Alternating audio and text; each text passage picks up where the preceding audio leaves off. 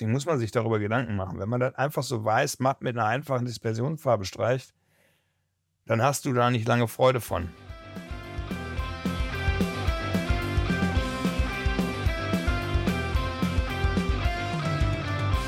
Hallo und herzlich willkommen zum Tapetenwechsel, dein Podcast für stilvolle Einrichtungen, Ambiente, Farbe, Gestaltung und Lifestyle-Themen. Herzlich willkommen. Und ich habe dir heute drei Themen mitgebracht. Themen, wo ich immer wieder mit äh, konfrontiert werde in Gesprächen mit Kunden und Geschäftspartnern. Was nehmen wir für eine Oberfläche? In welchem Glanzgrad soll sie sein? Was für eine Beanspruchung? Mega wichtig, wo in der Praxis ich immer wieder merke, dass da nicht so ein riesen Augenmerk drauf gegeben wird. Also da wird dann mal schnell was gestrichen und, am, und dann merkt man so im täglichen Leben, dass das die Oberfläche nicht der richtige, nicht die richtige Wahl war. Deswegen achte darauf. Du willst zum Beispiel deinen Eingangsbereich renovieren und streichen. Dann achte darauf. Und wenn du dann auch noch Haustiere hast und du kommst mit dem Hund vom Spaziergang nach Hause, der kommt in den Eingangsbereich und der schüttelt sich erstmal. So. Hm. So sauber machen meist wenn es draußen auch geregnet hat. Und deswegen ist es wichtig, deine Eingangsbereiche so zu kategorisieren, nicht deine Eingangsbereiche, deine Räume zu kategorisieren, was sind hochfrequentierte Bereiche und was sind weniger hochfrequentierte Bereiche. Zum Beispiel rate ich dir, den Eingangsbereich immer mit einem Reinacrylat zu streichen, denn das gibt es mittlerweile in matten, Seitenmatten, seidenglänzenden und hochglänzenden Oberflächen. Jetzt im Innenraum eine hochglänzende Oberfläche zu machen, finde ich persönlich nicht schön.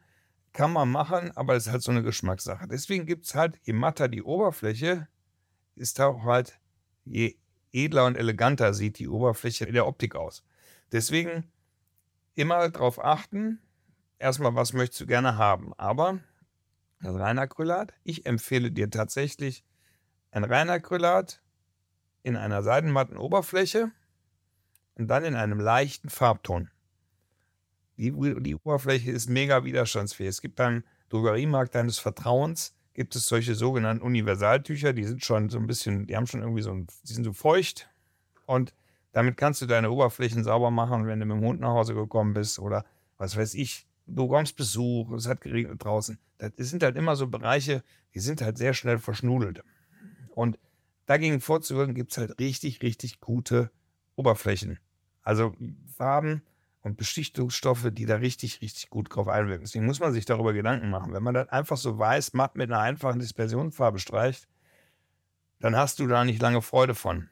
Also von daher mein Tipp, Eingangsbereich, äh, reiner Dispersionsfarbe, Seidenmatt, leichter Farbton. Du kannst es auch weiß machen, aber weiße Oberflächen sind halt immer sehr schnell äh, verschmutzt. Auch wenn du Kinder hast. Und so, das ist halt immer ein Thema. Deswegen würde ich da einen mittleren Farbton wählen. Achte dann noch darauf, das gibt aber meistens das Reinacrylat mit sich.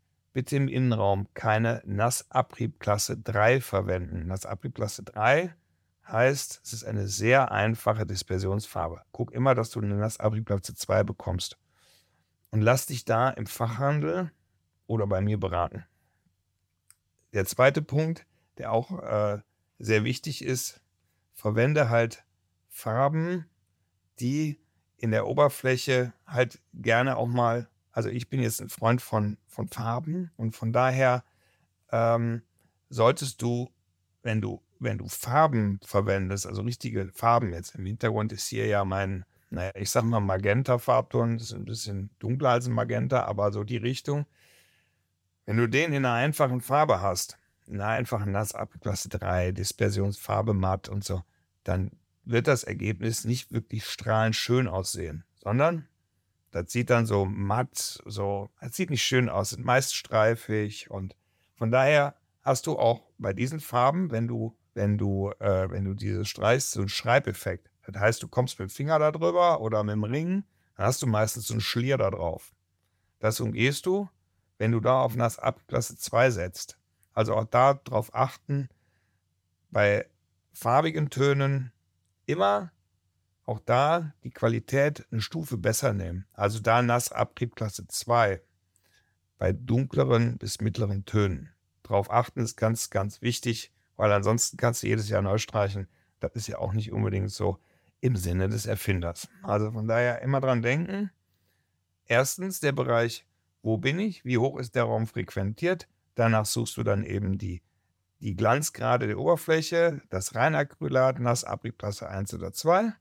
Aufpassen bei dunklen Farben, hohe Qualität, denn du willst den, den Schreibeffekt nicht haben. Da auch wieder darauf achten, dass du da ein Produkt wählst, was einem Lack ähnlich kommt.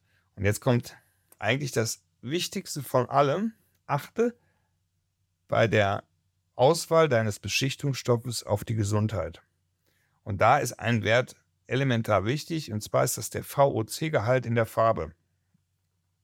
Das heißt, je höher der VOC-Gehalt, desto, ich sage jetzt einfach mal nicht ungesünder, aber desto problematischer ist diese Beschichtung einzustufen. Es gibt die Möglichkeit, meistens steht es auch tatsächlich auf dem Eimer drauf. Das VOC, das bedeutet im Prinzip, ist der flüchtige organische, die flüchtige organische Verbindung innerhalb der Farbe. Und wenn du jetzt sagst, so, ich will da mal drauf gucken, dann ist zum Beispiel, es gibt da verschiedene, es gibt da lösemittelbasierte Farben, die haben einen sehr hohen VOC-Gehalt und lösemittelfreie bzw. lösemittelarme Farben haben einen niedrigen VOC-Gehalt. Ein hoher VOC-Gehalt ist zum Beispiel 50 Gramm pro Liter, ist ein sehr hoher. Den würde ich nicht nehmen, wenn es im Innenraum bearbeitet wird, sondern achte darauf, dass du einen niedrigen VOC-Gehalt hast und der ist so 5 Gramm pro Liter. Da musst du wichtig drauf achten. Also, ich fasse nochmal zusammen. Wichtig ist, wo will ich streichen und wie hoch ist der Raum frequentiert. Punkt Nummer zwei ist, achte bei Farben mit hohen Pigmenten darauf, dass du auch da ein Reinacrylat hast, was die Nassabriebstufe 1 oder 2 hat, denn dann ist dieser Anti-Schreibeffekt nicht oder der Schreibeffekt nicht. Und achte drittens, und das ist ganz wichtig, auf den VOC-Gehalt in der Farbe. Je niedriger, desto besser. Denn wir wollen uns ja nicht noch durch die Farbe irgendwelchen Schadstoffen aussetzen. Also von daher, ich hoffe, es hat dir gefallen. Wenn du Fragen hast, dann schick mir gerne eine Nachricht. Ich freue mich, wenn du mich abonnierst und weiterhin dabei bleibst. Kommentare gerne unten reinschreiben. Und bis dahin sage ich aufs nächste Mal. freue mich, wenn du wieder dabei bist. In diesem Sinne, einen schönen Tag noch und liebe Grüße. Ciao.